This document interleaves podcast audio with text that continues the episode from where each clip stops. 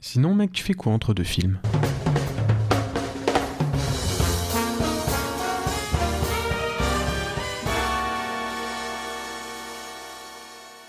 Bonjour, bonsoir à tous et bienvenue dans Entre deux films pour Entre un deux épisode. films. J'ai pas d'énergie. Il fait chaud, c'est l'épisode de la fatigue. Il y a Pont Neuf, mon petit chien sous mes genoux qui éternue. On se retrouve aujourd'hui pour un épisode spécial Wes Anderson à l'occasion de la sortie du film Asteroid City. Alors, est-ce que la magie Wes Anderson fonctionne toujours? C'est ce qu'on verra un peu plus tard. On est super heureux, je pense, euh, parler pour nous deux, de vous parler de ce réalisateur américain. Ah, t'es comme ça. Genre direct, Ah tu bah parles oui, pour nous parle deux. pour vous deux, Tu- pour tu nous penses deux. que notre relation. euh, Elle peut arriver jusque-là. Ok. Parce que c'est quand même un des réalisateurs américains qui a réussi à imposer la, la patte esthétique et narrative peut-être la plus reconnaissable euh, de l'époque. Car Non, même cas, les dans- gens dans- non cinéphiles euh, connaissent Wes Anderson. Dans Euh, l'industrie comme ça hollywoodienne, c'est vrai qu'il y en a peu où Ah ouais limite tu vois juste une photo. Tu sais que c'est Wes Anderson. Bah, je sais pas si t'as vu. Euh, euh, non, pas les IA. On en reparlera une autre fois. Mais sur TikTok, ce qui a beaucoup tourné là, une trend, une trend pardon, avec par rapport à Wes Anderson, le fait de faire des plans qui sont similaires à lui, etc. Bah ouais, mais justement, il y, a une- il y a une IA qui fait ça. Bon, très mal. Mais du coup. Bah, euh, les gens en général, je trouve pas ça fou non plus. Enfin, c'est- beau parce qu'en effet, la symétrie c'est toujours agréable visuellement. mais Euh, ça restera toujours une espèce de parodie, quoi. Voilà, c'est ça. Et du coup, bah, c'est cette patte artistique qu'on va essayer de, de définir tout au long de l'épisode. Et puis, on va aussi se questionner sur euh, l'évolution de la carrière de Wes Anderson au fil des films. On va se poser une question, moi je trouve passionnante, c'est est-ce qu'il y a eu un âge d'or Wes Anderson? Euh, On se demandera aussi, est-ce que son esthétique est devenue une prison créative? Et euh, je voulais faire une petite comparaison, moi, un peu vite fait. Est-ce que Wes Anderson, finalement, comme Tim Burton, euh, s'effondre depuis quelques années? Euh, Moi, j'ai envie de les comparer un peu, parce que Tim Burton, je pense qu'on est d'accord Que son cinéma, dire si que- son cinéma c'est Ouais, est-ce que son s'effondre- style est pas, c'est pas, est pas en train de s'essouffler? Est-ce qu'on en a pas marre? dire Est-ce que- dépassé, hein. est-ce que son style n'est pas un peu Je dépassé sais pas, en tout cas, on est d'accord pour dire que Tim Burton, depuis 20 ans, c'est pas très intéressant. Est-ce que il n'engage pas quelque chose comme ça à Wes Anderson? C'est pas que en pas très intéressant, c'est que c'est différent. Oh, ouais. Bon, bah, c'est pas le sujet. Euh, pour répondre à toutes ces questions, on va s'intéresser à 8 films. Donc, euh, bon, on fait quand même une belle palette de sa carrière, mais vous allez voir, certains seront évoqués plus rapidement. Et on va euh, découper la, la carrière du réalisateur en phases. On va commencer par évoquer les premiers balbutiements de son style avec Rushmore. Ensuite, on va parler d'une période où vraiment son style apparaît totalement avec trois films. La famille Tenenbaum, La vie aquatique et À bord du Darjeeling Express. Qui est aussi sa saga familiale. C'est vrai. En plus, parce que Wendell s'intéressera peut-être un peu plus aux thématiques. Après arrive, moi, ce que je considère comme son âge d'or. Euh, Wendell parlera de Fantastic Mr. euh, Fox. Moi, je vais parler de Moonrise Kingdom. Et puis, on n'en parlera pas, mais euh, moi, je mets dedans euh, euh, Grand Budapest Hotel. Et puis, on va se poser la question est-ce que ces deux derniers films sont une impasse créative? Euh, Je vais parler de French Dispatch et Wendell, bah, du coup, de Asteroid City. Ouais. Et du coup, maintenant que le cadre de l'épisode est posé, je vais laisser la parole à Wendell qui va euh, nous présenter la, une petite bio de Wes Anderson. Alors là, ça sera pas suivi sur tout l'épisode comme euh, non, non, on Spielberg, fait vraiment quelque chose juste sur le début. une petite bio pour voilà, se mettre un peu dans voilà, le bain on de, va de sa partir de, de sa naissance jusqu'à jusqu'à Rushmore. Alors, Wes Anderson, de son nom complet Wesley Wales Anderson, est né le 1er mai 1969 à Houston, au Texas. Ses parents Melver Leonard Anderson et Texas Ann Burrough sont tous deux d'origine texane, full texane là-bas. Là, Ah ouais. Là-bas, c'est Texas. euh, Pur produit de Texas. Ouais. Mais du coup, euh, notre petit Wes a grandi dans une famille aimante et a développé très tôt un intérêt pour le cinéma et la création visuelle. Dès son plus jeune âge, Anderson s'est immergé dans le monde du cinéma, il était fasciné par les films et a passé de nombreuses heures à regarder des classiques, à la fois américains et étrangers. Ses influences allaient du cinéma de François Truffaut à Kubrick, en passant par les réalisations de Jean Renoir et Orson Welles. C'est dingue parce que la fougue enfantine, Truffaut, enfin Ouais. totalement. Kubrick, le côté euh, plan parfait, symétrie, La symétrie, exact ouais, et tout. Orson Welles, peut-être les constructions un peu alambiquées. Et pour recours, Renoir, je vois pas trop euh, les liens de son cinéma, mais bon, pas obligé d'avoir des liens. Non, il peut, il peut juste être passionné, sans forcément que ça aille plus loin. Du coup, après avoir obtenu son diplôme de littérature à l'université Texas Austin, Anderson a commencé à explorer sa passion pour le cinéma de manière un peu plus concrète. Il a coécrit et réalisé son premier court-métrage, qui s'appelait, qui s'appelle pardon, Bottle Rocket, en 94, avec l'aide de ses amis, colocs et collaborateurs, Luke Wilson et Owen Wilson. le fameux. Exactement. Le court-métrage parle de braqueurs assez maladroits et il a été remarqué lors de sa projection au festival du film de Sundance et a finalement été adapté en long-métrage en 96. Donc Bottle Rocket en soi a marqué le début de sa collaboration étroite avec euh, les frères Wilson. Et Owen Wilson a non seulement joué dans le film, mais il a également coécrit le scénario avec Anderson. Et cette collaboration assez fructueuse a continué avec d'autres films, dont on parlera plus tard. Arrive ensuite 1998, avec la, la révélation quand même pour, euh, pour beaucoup de personnes au niveau de Wes Anderson, avec le film Rushmore. Does Max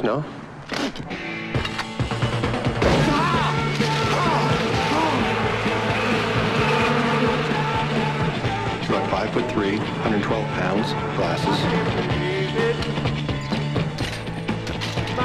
You know, you and Hammond deserve each other. You're both little children. War does funny things to men. You'll find a pair of safety glasses and some earplugs underneath your seats. Please feel free to use them.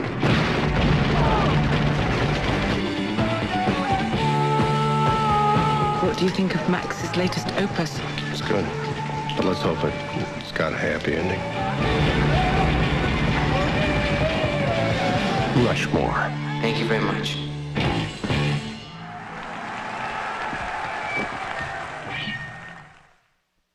Rushmore, euh, toi t'as 98, moi j'ai 99. Ah, c'est peut-être en DVD. Euh, ouais, effectivement, euh, Rushmore qui sort du coup en 98, toujours avec Owen Wilson. Je vais vous faire un petit résumé du, film. Les mésaventures de Max Fisher, élève de la Rushmore Academy, personnage hors norme, génie fougueux et brouillon, comme tous les personnages Wes Anderson. Max ne peut fournir qu'un minimum d'efforts à ses études et s'est résigné à devenir l'un des pires kangs de son établissement. En dépit de ses échecs scolaires et des admonestations répétées de son directeur, Rushmore n'en reste pas moins à ses yeux un paradis et un sanctuaire idéal pour exercer en toute liberté son inlassable créativité. On voit qu'il y a déjà euh, pas mal de thèmes de Wes Anderson euh, qui apparaissent là. Du coup, bah, deuxième film euh, de Wes Anderson. Sa petite équipe est déjà là, hein. Owen Wilson comme on l'a déjà cité, mais aussi Jason Schwartzman en acteur principal, Bill Murray. Enfin vraiment, bon, il y en a d'autres qui vont rejoindre, hein, mais ça c'est les acteurs qui seront là quasiment bah, dans tous les films. Ce film, c'est toi tu l'as dit, c'est la naissance de Wes Anderson, la façon, le moment où il se fait remarquer. Bah, moi, je trouve vraiment que ouais, c'est. C'est. Enfin, il y a une- un retour euh, critique très positif. Ouais. Un, plutôt un bon retour euh, public quand même, même si le film n'a pas fait, il n'a pas Non, cartonné au niveau des entrées et tout.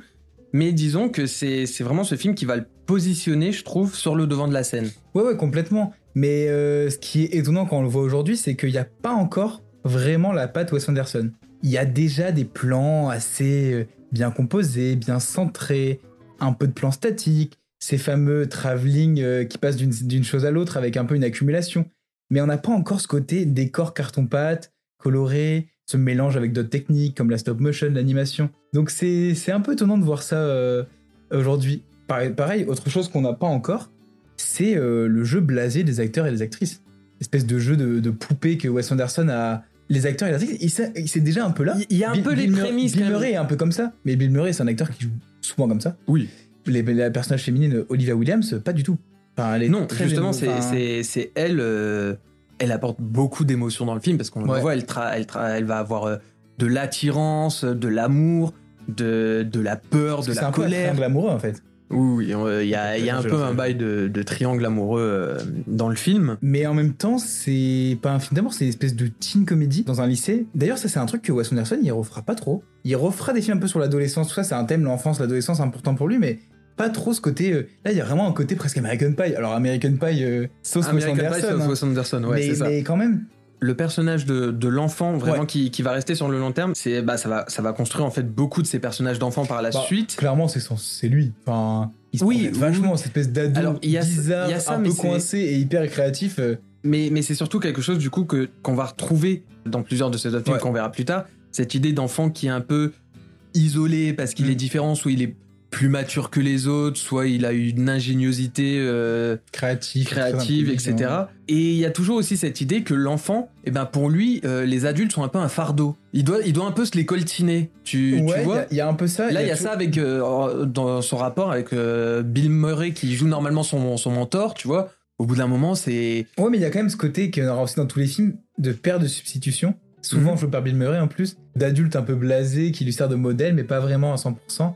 C'est vrai que là-dessus aussi, hein, il y, a, il y a aussi pas mal de choses qu'on Bah, retrouvera après. Bah, Bill Murray, euh, déjà, c'est. Tu sais comment est-ce qu'ils se sont rencontrés avec euh, Wes Anderson? Non. En fait, euh, leur rencontre, elle a eu lieu pendant la production de, de Rushmore. Enfin, avant le tournage, évidemment. Bill Murray, qui était déjà un acteur renommé, Ouais. voilà, il a été impressionné par le script de Rushmore et a accepté du coup de jouer le, le rôle de Herman Bloom. Mhm. Et c'est ça qui a fait que bah, ça a matché de ouf et que c'est devenu un des acteurs fétiches de Wes Anderson. Et en plus, c'est ça qui est incroyable avec Bill Murray, c'est qu'il a un charisme naturel que je trouve Bah oui. assez impressionnant et il brille aussi bien dans l'excentricité des Mhm. personnages que en jouant des personnages totalement dépressifs. Mais il joue toujours ce mélange de mec drôle, mais en même temps un peu, un peu plombant, un peu dépressif, un peu excentrique. Là, moi, un truc qui me fait rire avec son personnage, c'est que je sais pas si t'as remarqué, à chaque fois, il court dès que. Genre, dès qu'il donne un message, par exemple, à la fille, il part en courant comme ça, comme une espèce de personnage de. de de Bibi en mode. Mais putain, il était tout statique il y a une seconde. Ah oui, non Il y a mais déjà cette espèce de fantaisie absolument absurde. Quand aussi euh, le personnage du coup de John Swartzman, il, il fait plein de clubs en fait dans l'école de Rochemore. Mhm. Il est présent de tous les clubs de l'école et t'as ce truc d'accumulation très Wes Anderson où il fait club de botanique, club de philatélie, club Ah, d'escrime. euh, l'enchaînement Ouais. comme ça des plans avec Ouais. les différents ouais Ça c'est tellement un truc qu'on va retrouver. C'est beaucoup quelque chose euh, que qu'on retrouve aussi, tu vois, après quand il fait... euh, euh, souvent, il y y a des lettres qui apparaissent dans ses films et il les Ouais. enchaîne aussi de cette façon-là. Ouais, les lettres, ou alors il y a ça aussi quand il présente la famille Tenenbaum par exemple. Oui, Ou la présentation des personnages, c'est vrai que ça fait, ça fait totalement ça. Et d'ailleurs, Schwartzman, lui, bah aussi, c'est c'est- son premier rôle avec, euh, dans un film d'Anderson. Je sais pas quel âge il a d'ailleurs à ce moment-là. Je, Qui- je pourrais pas te dire. Est- il fait jeune, mais il est pas si jeune que. Non, mais bah, ce qu'il faut savoir, c'est qu'il a été présenté à Anderson par Owen Wilson. Ok. C'est Owen Wilson qui a fait euh, la transition entre les deux. Et moi, ce que j'aime bien avec Schwartzman, Il avait c'est 18 ans, donc il était vraiment très jeune. 18. Ah ouais, ouais, ouais. C'est vrai qu'il était jeune. Et je trouve qu'il fait même quand même un peu plus jeune dans le film. Même, je lui donnais plutôt un petit 16, tu vois. Ouais, ouais, bah en tout cas ça passe bien pour, euh, pour le rôle. Mais du coup, Schwartzman, ce que j'aime bien avec lui, c'est que peu importe le genre de personnage qu'il va jouer, parce qu'il a fait euh, pléthore de personnages différents dans, dans, dans la filmographie de Wes Anderson, je trouve qu'il apporte toujours une sensibilité à ses personnages qui est assez unique. Ah ouais, complètement. Des fois, il rajoute justement euh, cette émotion qui peut manquer à d'autres, euh, enfin, dans d'autres films de Wes Anderson. Donc en fait, euh, c'est vrai que Rushmore, il se démarque quand même de, de la suite euh, de ses prochains Ah bah films. ouais, complètement. Mais finalement, il y a déjà en effet ces petits prémices avec euh, euh, les thèmes de la jeunesse, de la passion, de. Enfin là, il y en a quand même aussi des différents parce qu'il y a une question d'amour non réciproque euh, un peu dans le film. Mais il y a quand même aussi ce truc que j'ai retrouvé plus, dans plusieurs autres films, l'idée de, de lutte un peu pour trouver sa place dans le monde. Ça, bah ouais, carrément. Donc euh, en vrai, Rushmore, en plus, je me suis bien marré devant. Ouais, ouais, qui est assez Et- accessible aussi, malgré quelques excentricités. Je pense que C'est ça, mais limite, tu- être pas mal pour commencer on, on se marre, hein. on se marre bien, en même temps l'émotion elle fonctionne, enfin on ressent plein de choses différentes, donc euh, en vrai euh, Rushmore euh, Ouais, top. un conseil. En plus, il est sur Disney+. Il est sur Disney et Ouais. franchement Disney par contre je vous déteste toujours pour vos sous-titres. hein. Ah, c'est quoi ces sous-titres mais... La bande noire derrière elle m'énerve.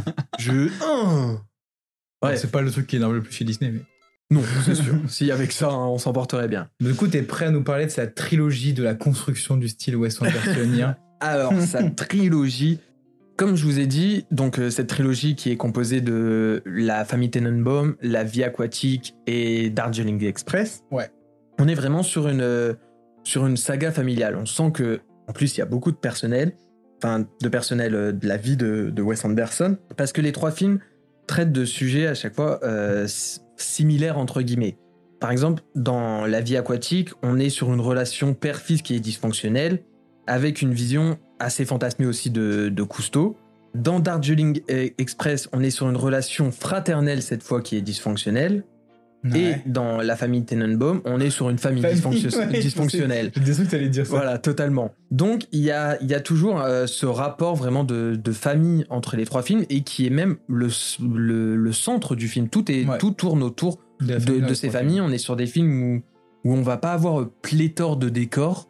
Euh, généralement, c'est. Enfin, si, on, Bah- a, on, a, on a beaucoup de décors différents, mais beaucoup de, scènes se passent dans, dans un même lieu. On a. Bah, justement, moi je voulais évoquer ces décors parce que pour moi, c'est vraiment. On parle beaucoup des, des films de Wes Anderson en parlant de maisons de poupées. C'est là que ça naît. Euh, là, les trois films sont dans des espaces quasiment clos. En gros, un train, un sous-marin, une maison. Et c'est vrai que bah, du coup, ces décors sont parfaits, symétriques, les couleurs pastel, euh, le côté carton-pâte. Enfin là, il y a toutes ces choses-là qu'on connaît très bien. Et ouais, du coup, ouais, ces décors, c'est vrai qu'il n'y avait pas ça dans Rushmore, par exemple. Du coup, c'est pas qu'ils sont pas variés. En fait, si, c'est qu'ils sont pas variés. Par exemple, le, le- le train, on s'en fout des décors hors du train. C'est le train qui compte. Ça, tu m'as Oui. dit, c'était toi qui a fait la remarque qui avait trouvé ça un peu négatif. Moi, je trouve ça Oui. plutôt positif, mais. C'est bah, vrai qu'en fait, je trouvais ça un peu négatif parce que c'est vrai que dans Darjeeling Express, les moments où on est en extérieur, il sait très bien filmer l'extérieur parce que Wes Anderson, ce que j'aime beaucoup avec lui, c'est qu'il il filme très bien les couleurs. Oui, mais c'est pas ça qui l'intéresse. Non, c'est pas ça qui l'intéresse, Ouais. mais, mais c'est vrai que du coup, en, en Inde, Ouais. il y a énormément de couleurs différentes et il sait bien les mettre en avant, hein, euh, surtout les contraster avec ses personnages. Ouais. Et du coup, je trouvais ça un peu dommage d'être limité dans un train. Et, mais en même temps, il fait lui-même un contraste entre ces lieux qui sont faussement ouverts, parce que là, en effet, dans Darjeeling Express, on est tout le temps dans un train, alors qu'en soi, il y a l'entièreté du pays derrière. Et au final, on voit que le train. Voilà. C'est la- pareil, c'est des fausses aventures finalement. voilà, la vie aquatique, on est tout le temps bah, soit sur le bateau, soit dans le sous-marin, alors qu'en soi, bah, il y a tout l'océan autour Mm. qui, qui est exploitable. Après, la famille Tenenbaum, bon, ça échelle. Après, ça a été le premier, il me semble, euh, par- Euh, par- parmi les trois. Il me semble que le plus ancien, c'est la famille Tenenbaum. Après, je dis peut-être des bêtises. Oui, oui, la famille Tenenbaum, c'est le premier des trois. C'est Tenenbaum en 2001, La vie aquatique en 2003 et À bord du Darjeeling en 2007. C'est vrai que dans la famille Tenenbaum, comme dans tous les cas, ça se passe dans une ville, on a moins cette sensation, mais ça se passe quand même relativement très souvent dans une, dans une maison, dans la même maison, alors qu'en soi, bah, il y a toute une ville à exploiter. Ouais. Donc Ouais, y, y y de- il y a aussi ces idées de, de monde faussement ouvert, parce que ça a un effet presque huis clos. Il fait des huis clos, hein. Il fait des maisons de poupées, quoi. et Des huis clos. Oui, c'est ça. parlera ça dans Asteroid City, c'est tellement palpable, par exemple. Ah oui. D'ailleurs, ouais, il présente même le décor avant de montrer le film, quoi. C'est ok, C'est ça. c'est ça mon dé- c'est presque du théâtre, quoi. C'est ça mon décor, ça sera pas plus. Mais nous revenons, nous reviendrons là-dessus plus tard. non, donc en fait, euh, vraiment, cette, euh, cette saga, oui, j'ai vraiment envie d'en parler comme une Ouais, saga.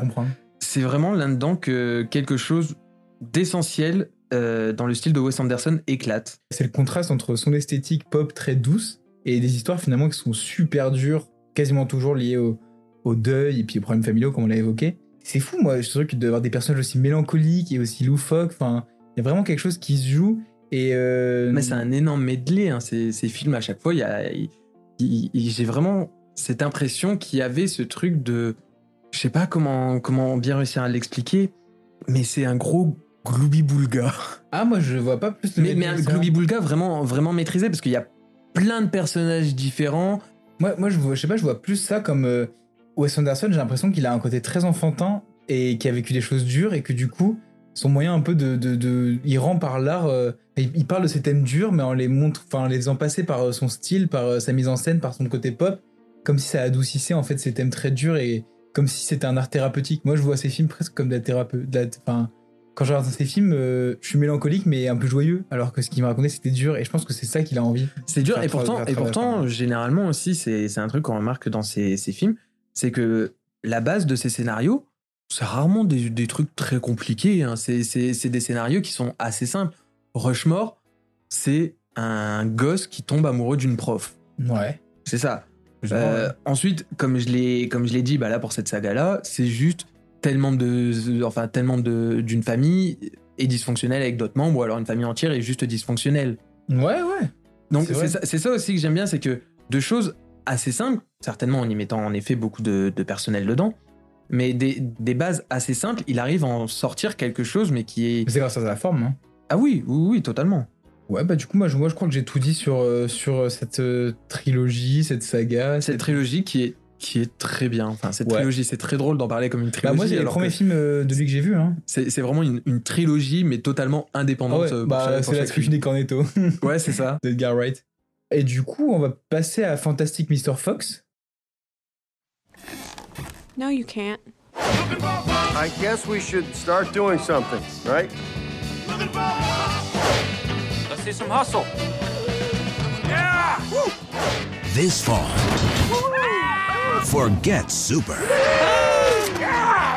That was close, rat. Be careful. Oh, I'm as careful as a...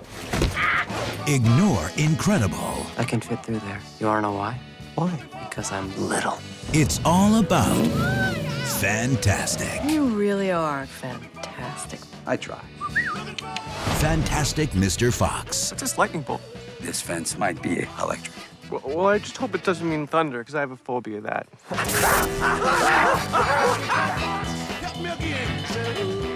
Moi, je l'ai découvert récemment, alors que pourtant, c'est quand même un de ses plus connus. Et il m'a vachement plu. Alors, lui, il est sorti en 2009. Est-ce que tu savais que le scénario avait été fait avec euh, Noah euh, Baumbach? Du tout. Tu vois qui c'est Noah Baumbach? Du tout. Euh, Le mec de Marriage Story.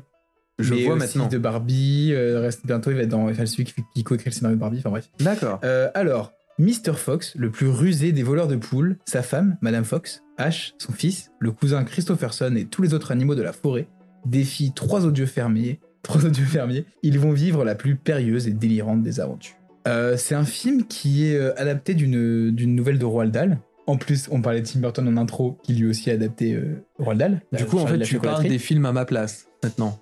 C'était le tien, c'est vrai. C'était totalement le mien. tien. Bah, du coup, mais du euh, coup, voilà, continue. Non, ma petite info. Mais non, mais vas-y, continue, on s'en fiche. Euh, J'ai aucun problème d'ego, je veux bien te laisser une part du gâteau.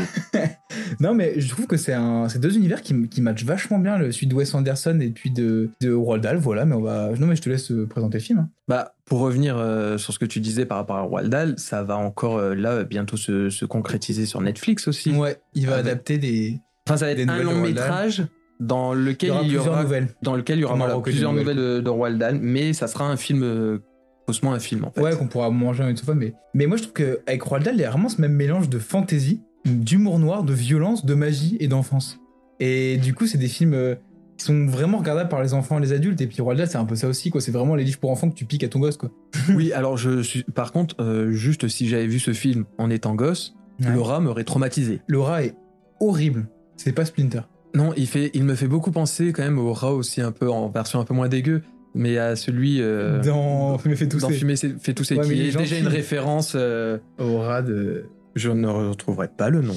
Non. N'hésitez Mais pas à nous rappeler la référence si Le vous l'avez. personnage de, de- du rat là, qui est absolument affreux, il ressemble beaucoup aussi au personnage de Grand Budapest Hotel de William Defoe. Oui, De gros taré, euh, tête de psychopathe, Oui, euh, en fait, c'est- euh. c'est ça aussi, c'est que sans même se vraiment le remarquer, enfin si ça se remarque, mais le, le cinéma de Wes Anderson, il se répète sans se répéter. Ouais, il refait. Bah, ça, c'était Patrick Modiano, l'écrivain, qui disait euh, un écrivain écrit toujours le même livre. Et Wes Anderson, c'est un peu ça. Il écrit toujours un peu le même film, mais en même temps, euh, avec des, des espèces de, de petits changements, des, espèces de- des petits trucs. Mais Oui, parce que c'était c'était ce qu'on se disait, c'est que il y a beaucoup de thèmes qui reviennent dans ces films, beaucoup de d'idées de mise en scène qui sont similaires, mais il a aussi sur beaucoup de films travaillé avec le même directeur de la photo, qui est Robert D. euh, Yeoman, il me semble. ok, ouais. Et d'ailleurs, cet homme fait un travail incroyable. Ouais. Ça, ça se voit, mais même pour la musique, il, travaille, il a beaucoup travaillé. euh, Enfin, il y en a eu deux principalement. Au début de, de sa carrière, c'était surtout avec euh, Mark euh, Moserboff, il me semble. Ok. Toujours très nul pour les noms. Et à partir, euh, il me semble, à peu près du milieu de la fameuse saga familiale, il a surtout travaillé avec Alexandre euh, Desplat. Desplat Ah, bah en plus, a- oui, oui, bah oui, qui, qui est assez connu, mais même lui, c'est même lui qu'on retrouvera aussi dans, enfin pour euh, la BO de Asteroid City. Mm. Donc voilà, c'est vrai qu'il y a beaucoup de choses qui reviennent dans, dans son cinéma Ah bah en oui, fait euh, au fur et à mesure. Mais pour revenir à Mr. Fox, cet incroyable film d'animation, Ah, de fou. Qui- Enfin, de stop motion même. oui, de stop motion, si on précise l'animation exactement.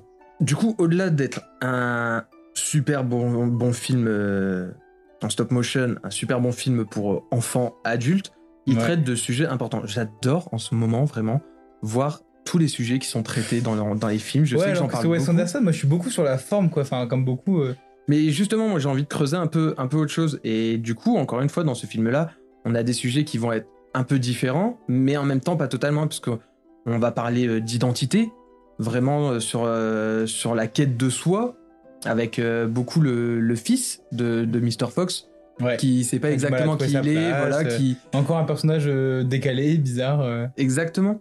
On a aussi euh, Monsieur Fox qui, tout en étant un voleur rusé, bah, il aspire à trouver un certain équilibre entre euh, bah, sa nature sauvage et euh, la responsabilité envers sa famille. Ouais. On a les thèmes bah, de la résistance quand même, su- surtout contre bah, l'oppression et la défense de, de son monde Ouais, à, face aux hommes. C'est ça, la part de la nature. Un peu comme dans. Moi, ça me fait penser un peu à Pompoko de, de Isao Takahata chez Ghibli. Ce Je film où les petits tanuki ils se font grignoter leur terrain petit à petit. Du mais coup, oui, du coup, du coup c'est ça, parce que ce qui est vraiment au centre en fait du, du film quand même, bah, c'est c'est la... Parce qu'on pourrait se dire, bah oui, mais lui c'est juste un voleur, mais non, en fait, c'est c'est surtout basé sur la destruction en fait de l'environnement par l'homme. Et puis la nature aussi. Enfin, je veux dire, le voleur, le... c'est pas que c'est un voleur, le renard, c'est juste qu'il mange des poules. Oui, non, mais voilà, il, il a besoin de Bah manger. ouais, euh, c'est ça. C'est ça le truc. Donc en fait, euh, j'aime bien le fait qu'il montre encore une fois, enfin, qu'il arrive à donner à- aux enfants cette perception du, du danger que, que l'homme représente actuellement et qu'il représente depuis très longtemps même pour euh, la nature et l'habitat des animaux, enfin, sur plein de choses. Et en même temps, il montre comment on s'habitue à ça, quoi. Là, les animaux s'habituent, mais même comment. Moi, j'ai presque vu une métaphore de dire Ok, on vit dans un monde pourri, euh, dégueulasse de supermarché, de ce que tu veux et tout. Mais bon, bah, il faut s'y habituer et quand même trouver un moyen de vivre. Je trouve que c'est assez optimiste finalement. Dans sa, Oui. dans sa filmo qui est pas très optimiste. Oui, oui, non, non, je suis, je suis entièrement d'accord. Et dans le film, pour revenir un peu plus sur euh, le personnage de, de Mr. Fox, Ouais. c'est un personnage que je trouve génial. Déjà, t'as remarqué qu'il est doublé par George Clooney, sachant que le film, il y a plein de références à Ocean Eleven, euh, enfin, Ocean, à ce que j'ai Ocean, quoi. Bah oui, la façon dont, dont les. Comment dire Ils font les braquages et tout. les braquages peuvent être Ouais. euh, préparés. Et moi, etc. j'ai pensé à ça tout le long. Enfin, je veux dire, c'est, c'est- il est pareil que, que George Clooney dans le film, quoi. Sûr Oui. de lui, beau gosse, bien habillé et tout. Oui, et puis, et puis le reste du casting, franchement, c'est pas en reste, hein, parce qu'on a Mary Streep, en- euh, une nouvelle fois euh, son casting habituel avec euh, Jason Schwartzman, Bill Murray, William Dafoe, Owen Wilson. Bah, tous les acteurs. Voilà. Et tous collent parfaitement bien. Ouais. C'est chaque personnage a son petit truc. Même le personnage du rat qui est archi détestable, bah à la fin on a un, un petit sentiment, un peu de Il y a compassion une pour lui. de rédemption et en même temps, il y a un côté euh, humour noir à la Wes Anderson en mode. Ouais, il est quand même mort, c'était quand même un sacrifice de moi, ça, je trouve ça, je trouve ça génial la façon dont. C'est ça vraiment à la fin, c'est presque s'il va pas balancer. euh, ouais bah c'est un rat crevé. Bah ouais, en fait, il y a toujours ce côté où il casse des fois des moments d'émotion avec cette espèce d'humour, mais sans que ça soit non plus euh, en mode Marvel, en mode je crois plus à mon univers. non, bah non en fait c'est un humour très subtil qu'il a. Très british, très étonnant pour un Texan. mais un Texan qui le- fait de l'humour C'est vraiment le. Texan le plus, le plus subtil de tout. Le Texan le moins Texan du Texas. C'est pas Donald Trump, quoi. Je sais pas s'il est Texan. Alors, comparaison, Donald Trump Wes Anderson. non, mais franchement, euh, Mr. Fox, on a décidé de parler de celui-là comparé à L'île aux chiens parce que franchement, quand on l'a vu, Est-ce que tu l'as pas vu? parce que je n'ai pas vu L'île aux chiens, mais j'aurais pu très bien voir L'île aux chiens parce que Oui. je me suis rattrapé du coup toute la filmographie de Wes Anderson en trois jours, je pense. Donc, euh, donc j'aurais pu regarder euh, L'île aux chiens, mais on a tellement eu un énorme coup de cœur Ah ouais, ouais, franchement. pour, euh, pour Fantastic Mr. Fox. Je sais pas comment j'ai fait pour regarder tous les autres, parce que j'ai vu tous les autres sauf celui-là pendant très longtemps. C'est ça, et moi en plus qui suis fan des, du cinéma d'animation, quand même, que ce soit Ouais. en stop motion, enfin, ce genre de stop motion, puisque même, c'est vrai que c'est une stop motion qui est particulière. Déjà, juste au niveau du design des persos, avoir vraiment ces animaux qui, qui ont des poils, Ouais, on, on est vraiment loin de cette, de cette idée qu'on a pu, qu'on avait encore beaucoup à l'époque, quand même, de personnages un peu en pâte à modeler à la voilà, c'est gros mythes. Ah ouais, bah là, je sais pas si c'est des poupées avec des poils, je sais pas trop ce que c'est, mais. Mais d'ailleurs, ce truc de stop motion, je trouve que Wes Anderson, il a vraiment trouvé quelque chose. Parce que lui qui a envie d'avoir un univers malléable à souhait, enfin, où il puisse faire vraiment ce qu'il veut, encore une fois, comme Kubrick, hein. Kubrick, c'est ce qu'il faisait aussi, c'est d'ailleurs pour ça qu'il a été affreux avec pas mal d'acteurs et d'actrices, surtout. Et là, avec sa, sa stop motion, il peut agencer à sa convenance les choses, donc il peut, pareil, jouer sa symétrie, toutes les choses qu'il aime faire. Et ça lui permet aussi d'avoir des, des abstractions physiques euh, par exemple, la façon de creuser des personnages, qui en fait touchent pas la terre quand ils creusent.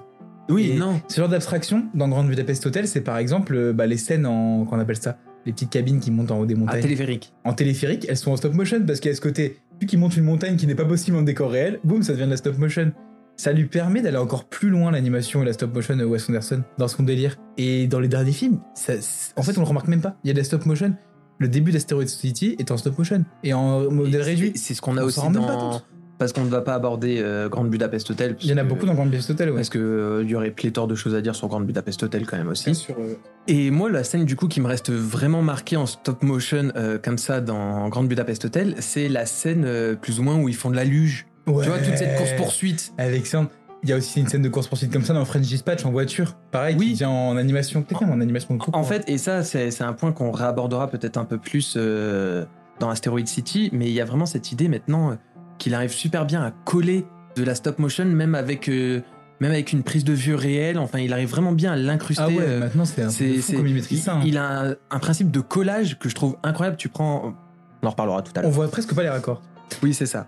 Dernière chose moi, que je voulais mettre quand même en avant. Oui. Putain, j'adore les Beach Boys. ah mais le premier son, en plus il met pas genre le Beach Boys genre One ou les chansons des débuts des Beach Boys, non, il met des chansons trop cool, des albums euh, Pet Sound et tout. Bref, la BO est trop cool. Mais toutes les BO sont trop cool. Franchement. Parce Ah, que ça, c'est un truc qu'on n'a bah, pas dit. Quand ça arrive, je suis en mode Oh oui, les Beach Boys. C'est un truc qu'on n'a pas dit, qu'on l'a pas cité euh, avant, mais j'ai eu un énorme trip avec le thème du film La vie aquatique. Faut absolument qu'on le mette. Mais moi bah, aussi, j'ai un énorme trip, mec. on, on vous le met.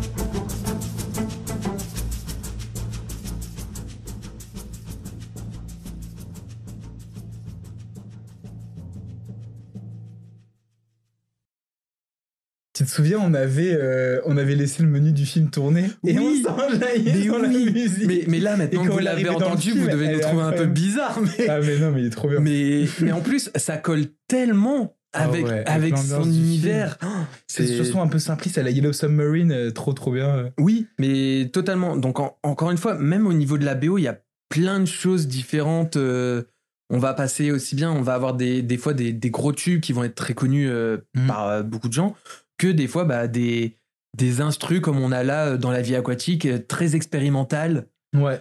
mais, Ah ouais. mais qui. Minimaliste même. euh. C'est ça, mais qui colle parfaitement avec l'univers et du coup, c'est trop bien. C'est trop bien, fantastique, Mr. Fox.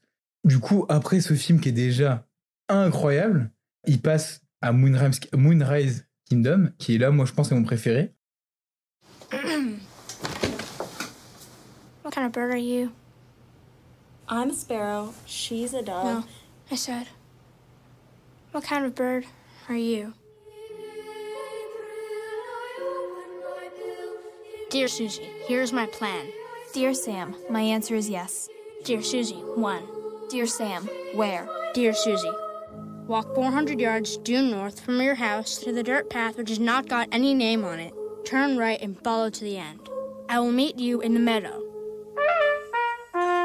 Where's the boy? I'm told that he's just been struck by lightning. It's true.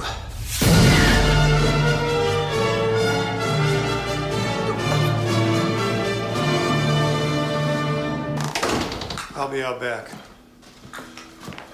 I'm going find a tree to.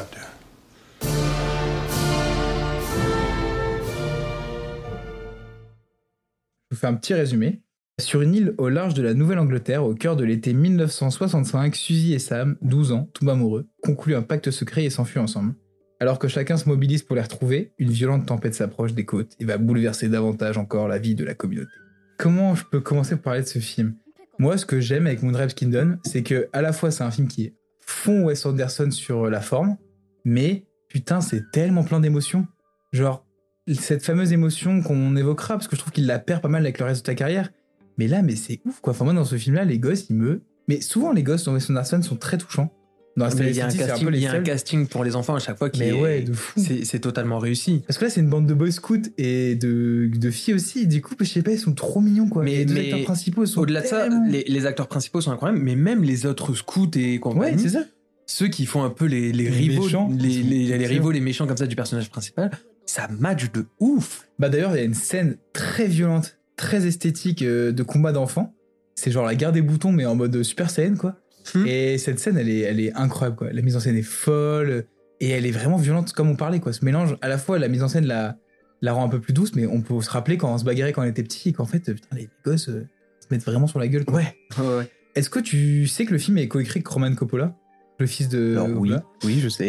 Et mais que c'est une très bonne info quand Et même. que c'est, euh, il a fait l'ouverture de Cannes. Enfin, vraiment, D'ailleurs, savais-tu que Roman euh, Coppola était né en France? Voilà. à cette époque-là, Wes Anderson, euh, voilà, il, il, il est là, quoi. Il est dans le cinéma hollywoodien. euh, il est là, bien, bien, bien, installé. bah, là, c'est, là, on est toujours vraiment, euh, pour moi, l'âge d'or de Wes Anderson. Ah parce bah que- Parce que justement, ce qui fait que j'aime autant Moonrise Kingdom, c'est que il y a tout ce que j'aimais déjà avant, Ouais, mais encore en mieux. mais de fou. Parce que ce que je te disais par, par rapport aux enfants, donc le, le rapport que, que les enfants ont avec les adultes, Bah oui. euh, ou même entre eux, etc., Là, c'est encore un cran au-dessus. Bah, ils sont dépassés, quoi. Que ce soit Bruce Willis, que ce soit euh, le chef des Boy Scouts, Edward Norton et tout, ils sont dépassés. c'est ça. et Et, en même et- temps, mais ouais. ils sont dépassés, mais ils sont tous excellents. Ah oui. Oui, oui, pas les acteurs, c'est pas les acteurs qui sont dépassés. Non, non, non, non, non, non, non, non, c'est sûr. C'est sûr, non, mais ils jouent tous des, des personnages qui sont dépassés par les événements. Mais Edward Norton en chef scout, c'était l'une des plus belles choses que j'ai pu voir. Il est tellement bon, Norton, chez, euh, chez Wes Anderson, il est parfait, quoi. Et par contre, un truc que j'ai pas arrêté de me dire pendant tout le film, parce que Louis et moi avons été chef scout pendant un- une certaine période de notre vie. Mon Dieu, qu'est-ce que j'aurais aimé réussir à faire des camps comme ça? Ils Ouais. ont fait des dingueries. Bah ouais, puis avec tous les délires de Wes Anderson, quoi. Le camp parfaitement symétrique, c'est ça. le- les, les, les trucs de dingue. ouais. Après, j'aimais un tout petit peu moins une chose dans le film, c'était quand on voit un autre camp, c'était cet aspect très militaire qu'il y avait avec les scouts. Bah ouais, après. Mais je le euh, comprends, C'est en mais- 60 dans les années 60. Hein. C'est Les ça. scouts dans les années 60, c'était pas les scouts Bah, euh, hippies que nous on a fait. Hein. Non, non, non, non, non, c'est vrai que c'était plus droit avec euh, Baden-Powell, on était bien carré et Ah tout. ouais, euh. ça se marrait pas. hein. Mais, mais du coup, voilà, même, même au niveau du, du coup, euh, rien que sur le scoutisme, il y a plein de choses, voilà, où ça a été quand même cherché ce. Alors, je sais pas si Wes Anderson a été scout euh, quand il était plus jeune, j'avoue, je n'ai pas cherché cette information. Mais c'est ça aussi, c'est qu'il y a vraiment un, un travail de recherche, d'investigation en plus dans ces films pour aller jusqu'au détail, jusqu'à la petite photo de Baden-Powell qu'on va voir dans un cadre. euh, en même temps, l'univers des scouts, qu'est-ce que ça correspond à Wes Anderson? Parce que ce gamin, pr- personnage principal, qui est encore une fois bah, le personnage surdoué comme les enfants de la famille Tenenbaum, quand, comme Jason Schwartzman dans Rushmore, comme tous ces personnages, euh, ce, ce gosse, ce scout, enfin, c'est comme Wes Anderson, c'est un gars qui sait tout faire avec ses mains, avec ses jouets, qui est hyper créatif, hyper intelligent, en même temps qui fait l'école buissonnière, qui respecte, qui respecte pas les adultes, enfin, on reconnaît encore de ouf sa figure dedans, oui, quoi. oui, c'est ça. Et puis avec ce- tout ce truc, encore une fois, de, de l'enfant adulte, parce que là, le, du coup, ce petit bonhomme, on n'arrête pas de le voir, euh, par exemple, euh, allongé à côté de, de sa copine qui lui lit un texte et lui, il a la pipe à la bouche, comme ça, comme s'il était au coin de la Il est cheminée. sérieux. Bon, on est très dans, dans le cliché des années so- d'un couple des années 60, forcément, mais c'est ça crée un décalage de ouf. qui est excellent. C'est ça qui a un vrai décalage. Donc, euh, bah, pour moi, Moonrise Kingdom, c'est la réussite. Ah, moi, euh, je trouve que c'est clairement le meilleur. je, Enfin, c'est, celui qui, ouais, qui m'a le plus émerveillé en même Je temps. suis trop content qu'il t'ait autant plu parce que moi, c'est vraiment pareil depuis toujours. Enfin, ça fait depuis des années que je t'en parle et je te dis que c'est mon Wes Anderson préféré et tout. Donc, je suis trop content qu'il t'ait plu comme ça. Bah après celui-là, normalement, il y a Grande Budapest Ouais. Hotel qui est sorti, qui est tout aussi bien que les deux, qui est encore là, euh, même je pour le grand public. Pour le grand public, c'est même le film de Wes De Wes Anderson. Anderson, le plus connu et tout. Et c'est un film euh, parfait. Enfin, si t'as jamais vu Wes Anderson, faut- moi, je trouve qu'il faut regarder Grand Budapest Hotel. Oui, Vraiment, tout, tout est là. Ça fonctionne bien, c'est prenant. Mais voilà, on va pas l'évoquer plus que ça parce que bah, tout le monde l'a vu, Grand Budapest Hotel. quoi. et si vous l'avez pas vu, bah allez le voir, et puis Ouais. on se rejoint tous ensemble, on se fait un énorme enregistrement et on en reparle. mais... Mais ouais, du coup, qui- alors, du coup, Mais, mais qui, dit, euh, qui dit âge d'or et tout, un âge d'or, c'est pas éternel. Non, non, non. Après, il y a le nouvel Hollywood. Du coup, quand Budapest Hotel, c'était en 2013. Il a quand même attendu 5 ans avant de refaire un film. Alors Ah non, qui était L'île aux chiens. Du coup, oui. pareil qu'on n'évoquera pas parce qu'on a choisi Mr. Fox. Euh, moi, L'île aux chiens, c'est un film que j'aime bien. Wendell l'a pas vu. Non, je l'ai pas regardé celui-là du coup. J'en ai, pas- j'en ai pas tant de souvenirs que ça. Moi, je, déjà, à partir de L'île aux chiens, je, je m'amusais un petit peu moins. Mais, Mais, mais ce qui est euh, intéressant, c'est à chaque fois la façon dont il traite euh, du coup les époques. Parce que par exemple, dans Asteroid City, on est dans, du- dans les États-Unis des années 50. Euh, dans Moonrise Kingdom, du coup, on est sur une petite île dans les années 60. Là, c'est Euh, le futur. Un futur apocalyptique dans L'île aux chiens. Et c'est un autre monde, en gros, où un président déteste les chiens. Et donc, il les a tous virés de l'île. Pour neuf, n'écoute pas. Mais moi, du, du peu que j'avais vu, je trouvais plus qu'on était bah, une période assez précise quand même au Japon. Ouais, mais, ouais, mais bref, c'est pas, c'est pas notre univers, en tout cas. D'accord. Parce que oui, je te dis. Enfin bref, tu verras quand tu l'auras vu, mais c'est ouais, très décalé. Et du coup, on arrive en 2021 avec French Dispatch. It began as a holiday. Eager to escape a bright future on the Great Plains, Arthur Howitzer Jr. transformed the series of travelogue columns into the French Dispatch, a factual weekly report on the subjects of world politics, the arts, high and low, and diverse stories of human interest You don't think it's almost too seedy this time? No, I don't. decent people. It's supposed to be charming. He assembled a team of the best expatriate journalists of his time Berenson, Sazarek, Kremens, Roebuck Wright. These were his people. Just try to make it sound like you wrote it that way on purpose. We take as the subject of tonight's Press. You're fired. Really? Don't cry in my office.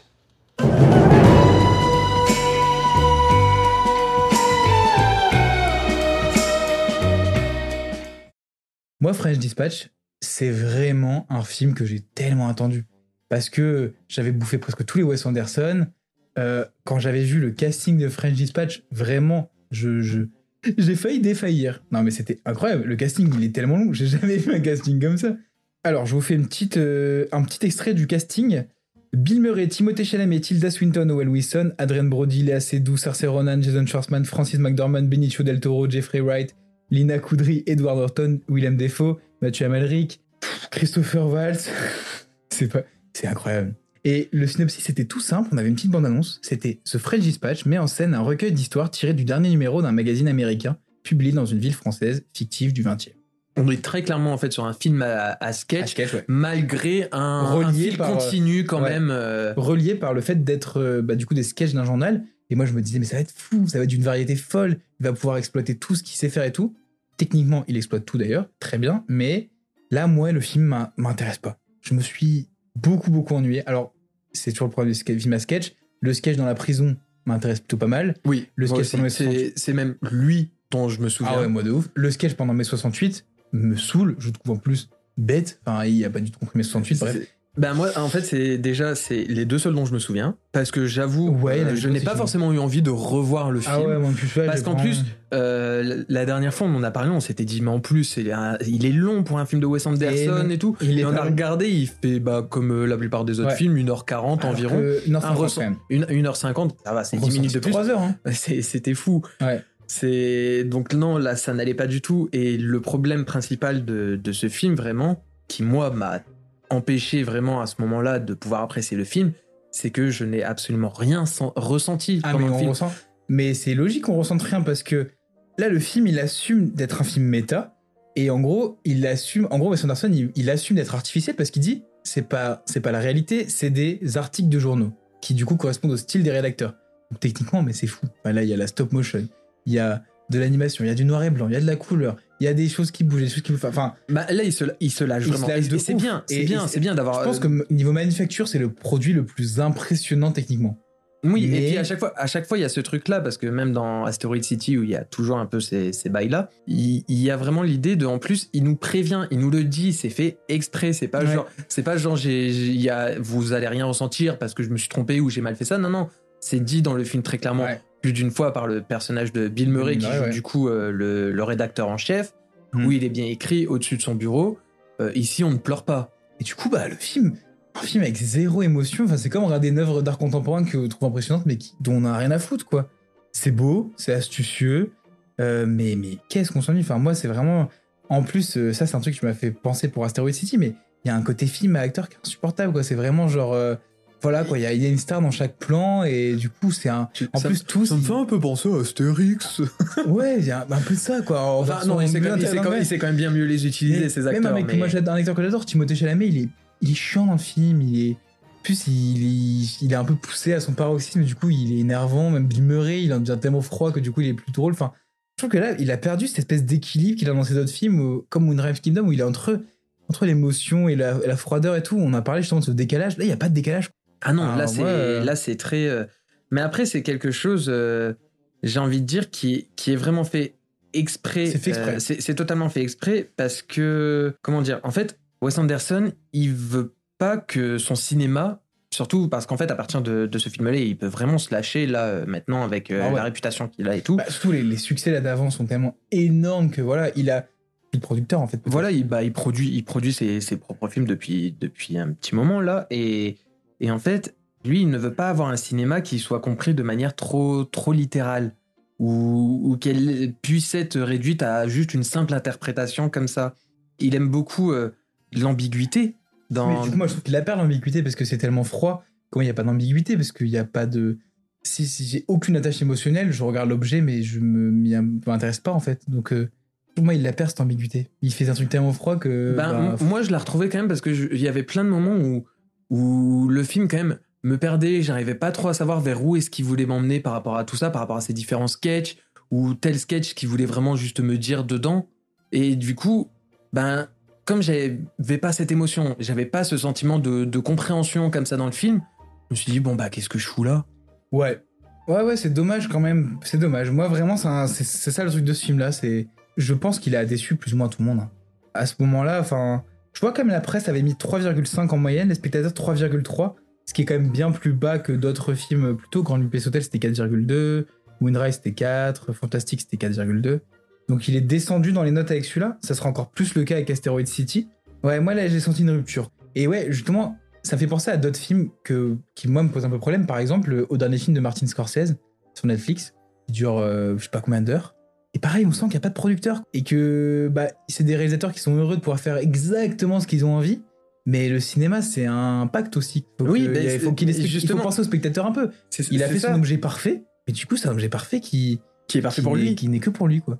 C'est ça. Il nous met- il- En fait, Wes Anderson qui joue avec ses jouets, ben il joue plus avec nous là. On dirait le gosse qui, quand tu vas chez lui, il joue tout seul avec ses jouets. Il a pris sa manette, il se fait son petit Call of dans son coin et Je toi tu te à d'autres débrouilles. joueurs de jouets, mais Non, moi, je pensais à of. mobile, tout ça. On fait, on fait avec euh, sa génération. Faut, faut, faut on, a s'adapter. le normalement, mais, Faut s'adapter, Louis. mais voilà, du coup. euh, pas Mais du coup, voilà, on est, on sur un film qui, bah, techniquement parlant, j'ai pas grand chose à lui reprocher parce que, comme t'as dit, c'est visuellement, c'est c'est toujours assez fou, euh, aussi bien sur son travail des couleurs que son travail des plans, des décors. C'est dingue. D'ailleurs, il me semble même, je me demande si la partie euh, avec Timothée Chalamet, il me semble que ça avait été tourné à Angoulême.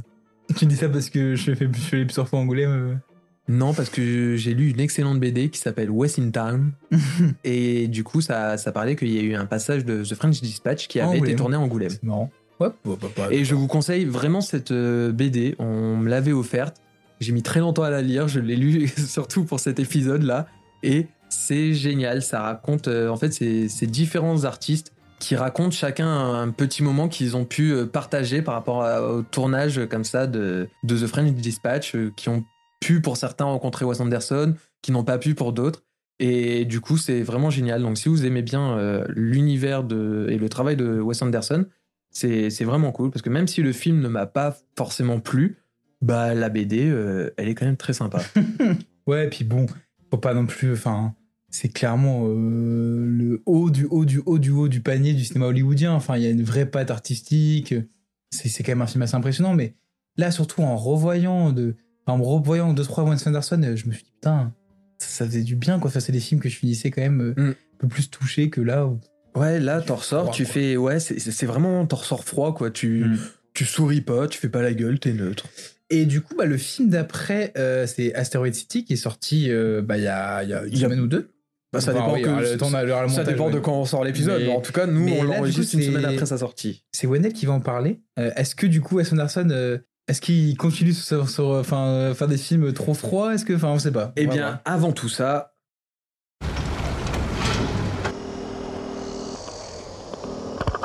You're not here. We're not there. The car exploded. Come get the girls. I have to stay here with Woodrow. I'm not the chauffeur. I'm the grandfather. Where are you? Asteroid City, Farm Route 6, mile 75. Junior stargazers and space cadets.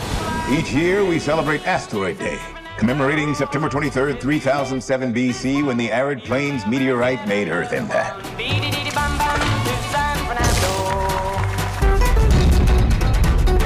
Holy Toledo, that's Mitch Campbell. You're very good in the one about the tramp in the brothel who gets amnesia? Uh, I meant yes. My, mou- my mouth didn't speak.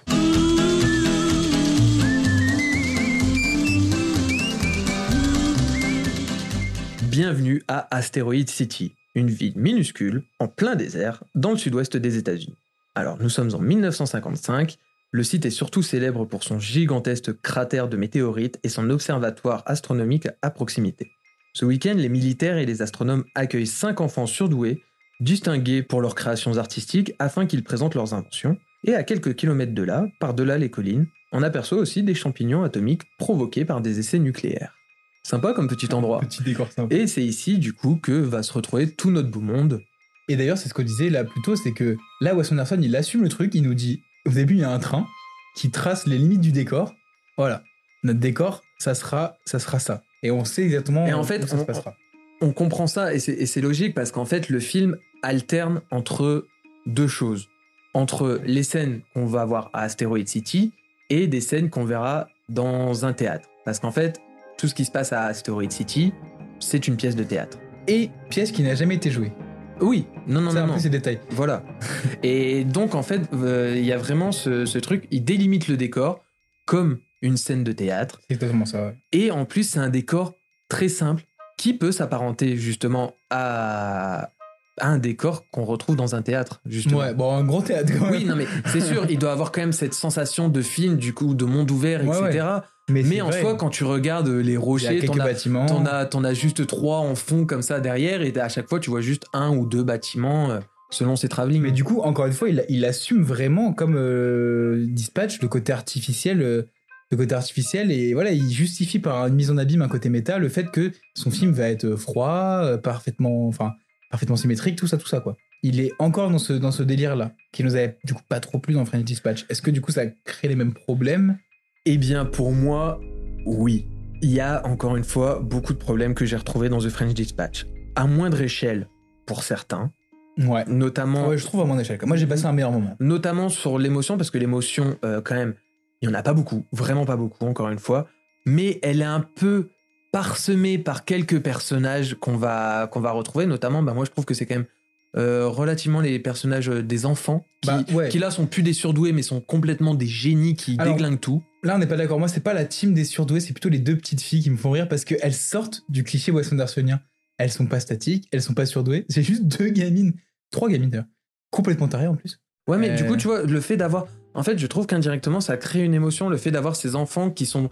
Qui, qui en ont marre un peu des adultes et tout. Oui, mais ça, on l'a déjà vu dans plein. Enfin, Oui, ouais. mais, mais tu vois, ce petit truc-là, je trouve qu'il apporte quand même à chaque fois quelque chose euh, qui finalement n'est pas si neutre, comparé à tous les personnages qui, eux, sont totalement neutres. Mais il y a aussi le personnage de Scarlett Johansson, moi, qui, Ouais, qui m'apporte quelque bien. chose qui En est plus- très inspiré de Marilyn Monroe. Ouais. Et peut-être même de Scarlett Johansson, elle doit ressentir certaines des choses que son personnage ressent. Moi, j'ai presque vu une mise en abîme aussi là-dessus. En gros, de l'actrice. À la fois, c'est une actrice qui est jouée par une actrice et en même temps la vraie actrice dans la vraie vie. Mais il y a trois niveaux de lecture et c'est assez Et, kiffant quand même. et de- après, il y a une scène où là, l'é- l'émotion déborde, mais on en reviendra plus tard parce que c'est une scène euh, vers la fin du film où là, franchement, j'ai senti beaucoup d'émotion. Ah, je vois pas de laquelle tu parles. Et ben, on verra ça plus tard, mais Et si tu verras de T'as pas parlé non plus de Steve Carell qui est, qui est drôle, qui amène vraiment quelque chose d'assez cool dans Alors, le film. oui.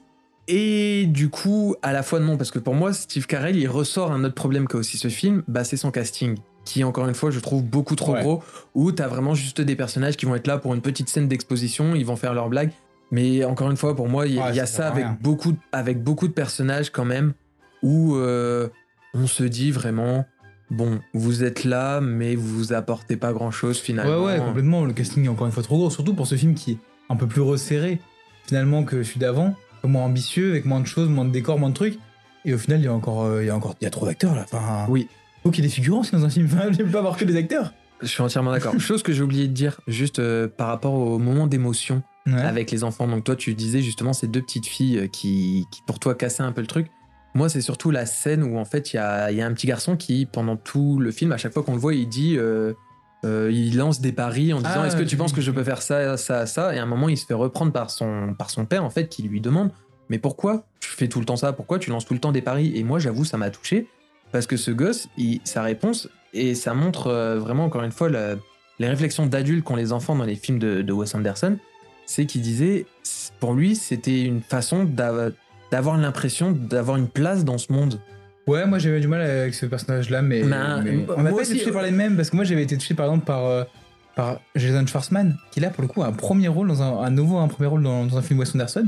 Et moi je trouve assez touchant. Et après j'aime bien ce personnage de d'artiste blasé et tout comme ça. Moi c'est quelque chose qui me touche pas mal. Ben, D'ailleurs, euh, Schwartzman, du coup, c'est pas celui qui m'a le plus émoustillé pendant le film, même s'il est, même est, Il est excellent, bon. il est très bon. Il est très mais, beau. mais voilà, niveau émotionnel, c'est pas lui qui m'a le plus émoustillé, jusqu'à la vers euh, vers un moment du film où il, il y a une scène de, de discussion entre euh, lui et Margot Robbie. Ouais. Margot Robbie, en fait, qui joue normalement dans la pièce de théâtre la femme décédée de Jason Schw- Schwartzman. Mais ça, euh, voilà, c'est pas du tout un spoiler. hein. Dès le début, on apprend Ouais, qu'en fait, il cache à ses enfants que leur mère est morte, etc. Et, c'est, et tout ça, c'est, c'est Encore une dé- fois le deuil. euh, dévoilé assez vite. Oui, encore une fois, le deuil, exactement.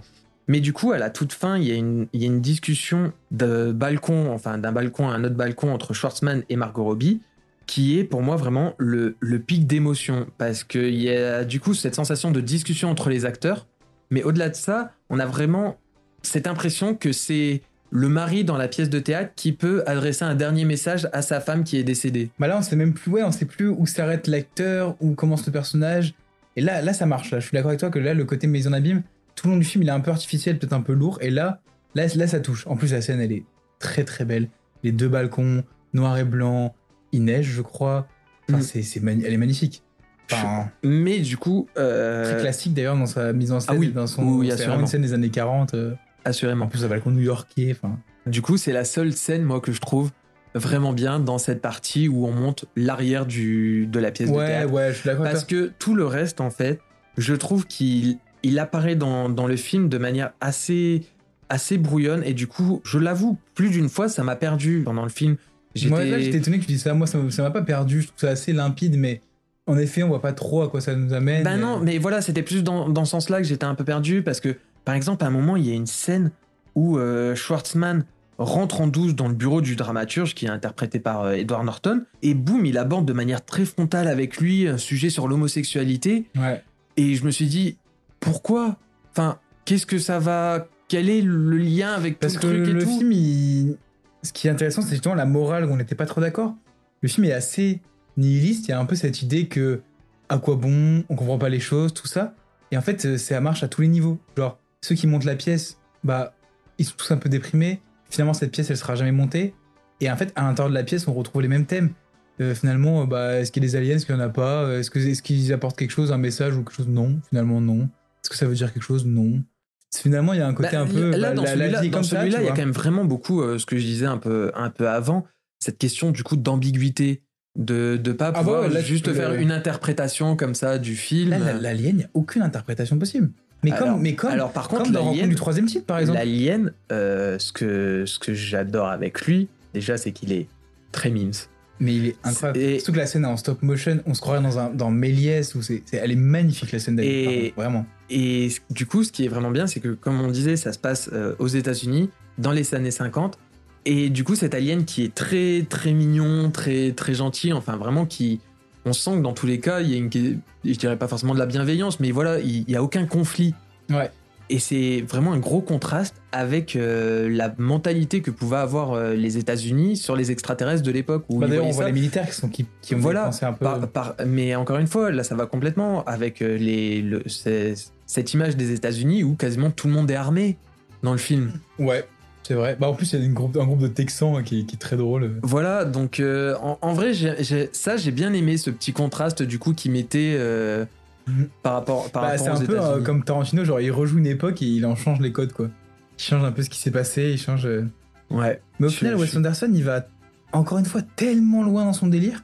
Forcément, il met des gens de côté.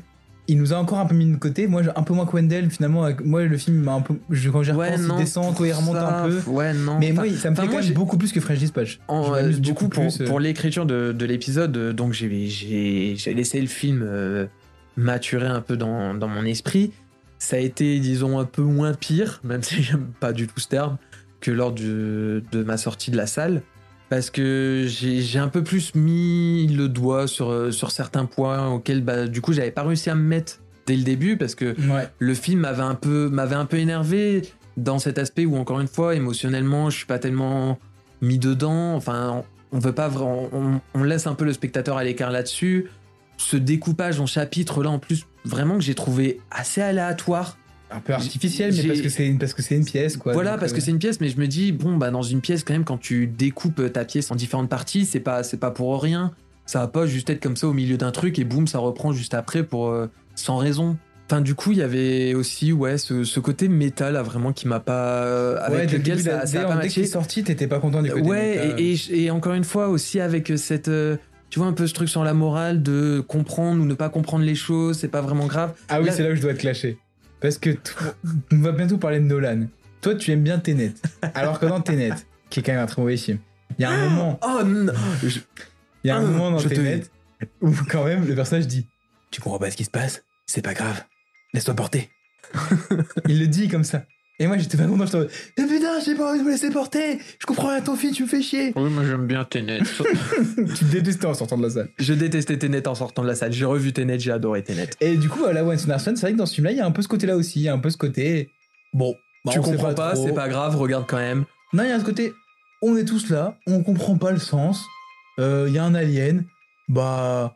C'est comme ça. Ouais, mais je pense que en fait, ça cumulé avec le fait que déjà j'avais pas d'émotion, donc ça me saoulait. Ouais. Et que je comprends. pour la première fois dans un film de Wes Anderson, enfin, mis à part The French Dispatch, parce Oh, que bah, pour moi, fois, voilà, bon, disons pour la deuxième fois si ça peut te faire plaisir, encore cette sensation de, de ventre mou. Ou... Ouais. Alors là, il y a, un ventre Et, mou et qui pour est vous dire, et pour vous dire, il y a eu plusieurs personnes, je sais pas si c'est en rapport avec le film, mais qui ont quitté la salle. On était avec euh, avec des amis à nous. La personne qui était à ma droite, elle a baillé plus d'une fois. Ouais, alors après, elle était pas du tout familière du cinéma de Wes Anderson. euh, En tout cas, c'est vraiment pas les films, les deux derniers, que je conseillerais pour, Ah bah débuter dans le dans l'univers de Wes Anderson. Non, pas du tout. Vrai- vraiment. Donc si, si vous comptiez aller le voir et que c'est votre premier Wes Anderson, bah bon courage. j'ai pas j'ai pas trop d'autres euh, mots parce qu'encore une fois, esthétiquement, techniquement parlant, le film, j'ai j'ai rien à lui re- à, à lui redire. C'est beau, le collage donc euh, que je parlais euh, au début, euh, là on va revenir un peu dessus, mais le collage qu'il arrive à faire avec la stop motion, avec ce genre de petit bip bip qu'on revoit aussi, qui est un petit gars comme ça dans le film, un petit bip bip. Ah, mais à côté de Looney Tunes, hein. voilà, Il qui, qui, qui- qui est totalement là-dedans et qui est en stop motion et qui, qui rend super bien l'image. C'est ça, c'est Mm. il, ça a- reste il a- il très à avoir une homogène. fluidité toutes ces techniques-là qui est dingue, quoi. Enfin, c'est le Michel Gondry du Texas. Quoi, Michel Gondry aussi fait ça. c'est très Oui, oui, mais j'ai imaginé Michel Gondry texan et ça m'a fait un peu rire avec un chapeau de cowboy comme ça. D'ailleurs, t'as vu le nouveau Michel Gondry, t'as beaucoup de chance. Ouais, c'était beaucoup oh, voir. C'était bien. hein. Ouais. C'est dommage que t'aies pas pu le voir. Ouais, c'est dommage. Voilà. Bah, J'espère j'espère je qu'il pense sortira que- bientôt pour toi. Je pense qu'on va conclure hein, sur Wes Anderson. Bah oui. C'est un épisode Oui, un peu je- plus court que d'autres épisodes spéciaux. euh, parce que c'est vrai que c'est pas un touche-à-tout comme Spielberg ou comme. euh, ou même comme Cameron. Hein. Non, en fait, Euh, en fait, voilà, il, il a su qu'il avait son style. Il creuse son sillon. Voilà, il, il se dit, je veux arriver à la perfection de, de ce style-là. Ouais. Voilà, il a trouvé une chose que. Et nous, ce Personne qu'on ne adore, fait. c'est juste avant cette perfection. Là, on est à fond, quoi. Ouais, voilà, c'est ça, parce que moi, le cinéma, je suis pas forcément fan s'il est parfait. J'aime ses Ah, imperfections. mais complètement. C'est pour ça qu'on aime beaucoup tous les deux, je pense, les premiers films. Oui, Ça nous plaît bien. Moi, il y a plein de films tellement parfaits que j'adore. Enfin, c'est pour ça que j'adore, pas, la carrière des sœurs Wachowski, genre euh, des espèces de films de SF un peu malades, mais qui me font kiffer. Ou quoi. Ouais, ouais, moi je suis d'accord avec toi, l'imperfection, ça fait partie du cinéma, c'est important. bah ouais. Et c'est pas pour ça que c'est pas toujours les grands classiques qui nous parlent le plus. Moi, j'ai vu Orson Welles, c'est pas Orson Welles qui me parle le plus, euh, alors que c'est des films parfaits, Donc, finalement. c'est pour ça qu'en vrai, je. Un peu pour, euh, pour conclure un peu au niveau de, de sa carrière, euh, je suis pas extrêmement fan de ce vers quoi se tourne son cinéma maintenant. Ouais. Moi, j'ai où, très où il y a vraiment hein. cet aspect euh, où la formalité euh, visuelle, la, la froideur Le dans ses formalisme, perso- ouais. le formalisme, pardon, euh, visuel comme ça prend à ce point ben, le dessus sur euh, l'aspect émotionnel. Ouais, ouais, complètement. Et du coup, bah, j'ai peur que si ça continue comme ça, au bout d'un moment, Wes Anderson, je me dise vraiment, bah là, c'est plus du tout ma cam et Ouais, ouais. Euh, je vais Qu'on ait, la flemme, qu'on ait plus envie de voir. euh, oh, ouais, c'est un risque, hein. On verra comment ça, comment ça évoluera, mais. ouais, parce que en soi, il y a, c'est, c'est quand même un réalisateur de génie. Complètement. C'est- C'est, c'est, c'est assez incroyable parce que il y a rien qui, qui est négligé. Il fait attention à tout. Il, il est entouré d'une équipe qui est qui, qui fait un travail aussi de dingue à chaque fois, Mm. que ce soit son casting, que ce soit, bah, comme on a dit, directeur de la photo, Musicien, musicien, acteur, act- actrice. Enfin, voilà, euh, c'est, c'est, c'est dingue, ça, ça matche super bien. Et puis, tous ensemble, ils ont réussi à, à tellement définir un nouveau genre de cinéma, encore une ouais, fois, que je trouve ça dommage qui, qui finalement ben, vont potentiellement, comme on disait, s'enfermer dedans. S'enfermer tout seul dans leur truc. euh, C'est ça que c'était les questions qu'on avait dit au début, genre, est-ce que son esthétique est une prison créative? Oui. Ben, ça, ça, ça, ça, ça peut très facilement le devenir, en fait. Moi, je trouve que ça l'est déjà depuis deux films. Parce que là, là où pendant un moment aussi, il s'inspirait beaucoup, bah là, il y a toujours des inspirations à d'autres. fait beaucoup des auto-références. Mais, mais maintenant, voilà, on, on se dit surtout, enfin maintenant, si je vois un film de Wes Anderson, je vais beaucoup plus me dire, tiens, ça, il l'a fait dans, son, dans un autre Mm. film, etc., plutôt que de me dire, tiens, ça, ça vient, c'est inspiré d'un film de tel réalisateur. Ouais, ouais, quand il commence à s'auto-référencer tellement qu'il est devenu quelque chose. euh, Bah ouais, bah du coup, on observera quand même avec attention les prochains, les prochains films. Bah oui, parce que j'attends quand même le prochain, mais j'espère que. Ouais, un Enfin, déjà, déjà, euh, ce qui ce qui va faire sur Netflix, je l'attends beaucoup. Moi, j'ai très peur. hein. J'ai très peur. euh, en plus du côté. euh, parce que Netflix, du coup, il n'y aura pas de producteur, donc il n'y aura pas de personne pour lui dire. C'est ah, sûr. Ça, machin, Ouais, mais tu vois, étant Et donné puis, j'ai que- pas envie que ça devienne euh, industrieux, tu vois, Netflix, à ce côté. Je veux pas que ça devienne une espèce de. Que son style, ça devienne juste un. Bah, un truc technique et puis c'est tout, quoi. Oui, non, non, non, on non, il faut pas. Mais Après, moi, c'est côté Roald Dahl qui me tente. Voilà, c'est c'est ça qui me rassure. C'est que je me dis, il y a une base Roald Dahl, Mm. et du coup, ça peut vraiment bien coller. Ouais. Donc on verra ça. Ça devrait pas arriver dans trop longtemps, finalement. Euh, non. Parce que ça a l'air d'être déjà pas mal avancé, donc, euh, donc on, on en parlera. Bah avec, euh, avec grand plaisir. Et puis vous, ben, dites-nous euh, ce que vous pensez du cinéma de Wes Anderson. Quel est votre film de Wes Anderson préféré? Ouais. Et si vous n'en avez vu aucun, foncez. Bah ouais, ouais. Ça, aller voir. euh, c'est c'est que Fantastic du- Mr. Fox ou Grand Budapest Hotel ou, ou Moonrise Kingdom. Kingdom, ou la saga familiale. Moi, Ouais. franchement, je pense qu'on peut aussi Ouais, euh, ouais, moi je pense que là de, principalement. commencer, commencer par là. Donc, en vrai, et puis même Rochement, en vrai, ça peut passer. Ouais, je trouve que c'est un peu dommage parce que c'est tellement pas significatif de son style. euh. Bon, non, bref. non, mais c'est intéressant. Ça peut être intéressant de le faire quand même chronologiquement. C'est faisable. On peut vraiment le faire chronologiquement. Ah, moi j'aime bien faire les, les films dans l'ordre chronologique. Mais... Comme ça, moi, vraiment suivre un peu l'évolution qu'il y a eu au fur et à mesure euh, de son cinéma, avec Ouais. euh, du coup les petites choses qui se répètent par-ci par-là, Mm. qui se répètent sans être une répétition, euh, au, enfin comment dire, un copier-coller non plus. Ah bah non, il a pas de copier-coller. Donc voilà, Wes Anderson, euh, beaucoup d'inventivité, c'est ça aussi qu'on aime, euh, qu'on aime dedans.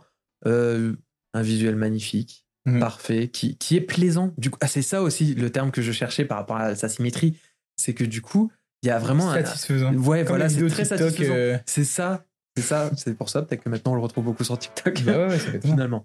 Enfin voilà, bah, on espère que vous avez passé un, un bon épisode qui, qui est plus court. Ça fait du bien les épisodes plus Ouais, courts, hein, des fois quand même. Je pense que là, on doit être dans les alentours d'une petite heure maximum. Ok. Donc, euh, on vous dit à bientôt. Pour euh, parce que le prochain épisode qu'on vous sortira, c'est pour. euh, on va parler plus de films d'actualité. On va faire un bilan un peu du, du- du début de l'année euh, en deux parties avec. Et, et on un aura invité. un invité qui n'est qui n'a jamais été présent dans un podcast Ouais, et qui s'est très bien débrouillé. et qui s'est très bien débrouillé parce qu'on a déjà un peu enregistré. Mais voilà. Et ouais, on espère que ça vous plaira. Et puis ben on vous dit à bientôt. Bonne soirée. Bonne soirée. Bah, jousse, des bisous.